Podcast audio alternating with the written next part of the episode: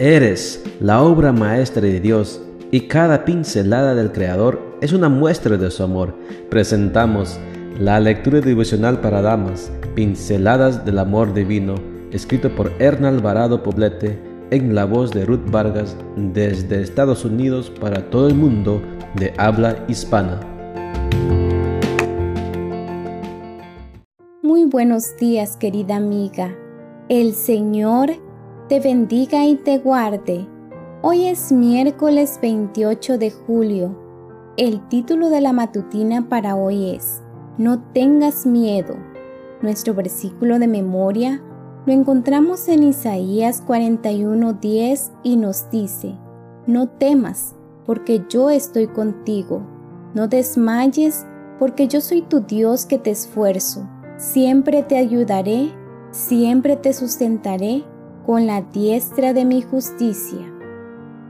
El miedo es una emoción que por un lado puede paralizarte, por el otro puede movilizarte para enfrentar lo que temes con valentía. El miedo puede ser provocado por una diversidad de estímulos externos y la forma en la que nuestro cerebro los procesa puede ponernos al borde de la ansiedad y la pérdida de control. Es innegable que vivimos en un mundo amenazante que constantemente nos somete a peligros tanto provocados por la naturaleza como por otros seres humanos. Los psicólogos sugieren que las personas podemos afrontar nuestros miedos de tres maneras diferentes, huyendo, confrontándolos o evadiéndolos. El miedo al futuro parece ser uno de los más frecuentes.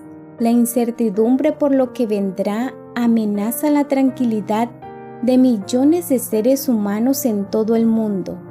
Hace poco escuché decir a alguien, ya no me siento segura ni en mi casa. Tener miedo es una emoción inevitable, pero lo que sí podemos elegir es la forma de afrontarlo. El versículo de hoy contiene una gran promesa. El Señor está dispuesto a tomar nuestra mano y guiarnos, especialmente cuando nos sentimos perdidos. Él quiere ayudarnos a tomar decisiones, sobre todo cuando estamos en medio de la incertidumbre que nos provocan los problemas y las dificultades. Es bueno planificar e imaginar lo que puede pasar en el futuro no obstante, si nos centramos en eso, dejaremos de disfrutar lo que nos ofrece el presente. Lo bueno es saber que Dios nos garantiza que todas las cosas que nos pasan y que nos van a pasar son para nuestro bien. Su promesa es, sabemos que Dios dispone todas las cosas para el bien de quienes le aman. Romanos 8:28 Comienza este día dando un paso hacia adelante, mirando al futuro con optimismo, recordando que nuestra redención está cerca. Sigue tomada de la mano de Dios, dando gracias por contar con sus maravillosas y segura protección mientras permanecemos en esta tierra. Hoy ora así. Señor, estos son mis planes para este día que comienza hazme conocer los tuyos para mí, de manera que pueda vivir agradecida y sin incertidumbre por lo que vendrá.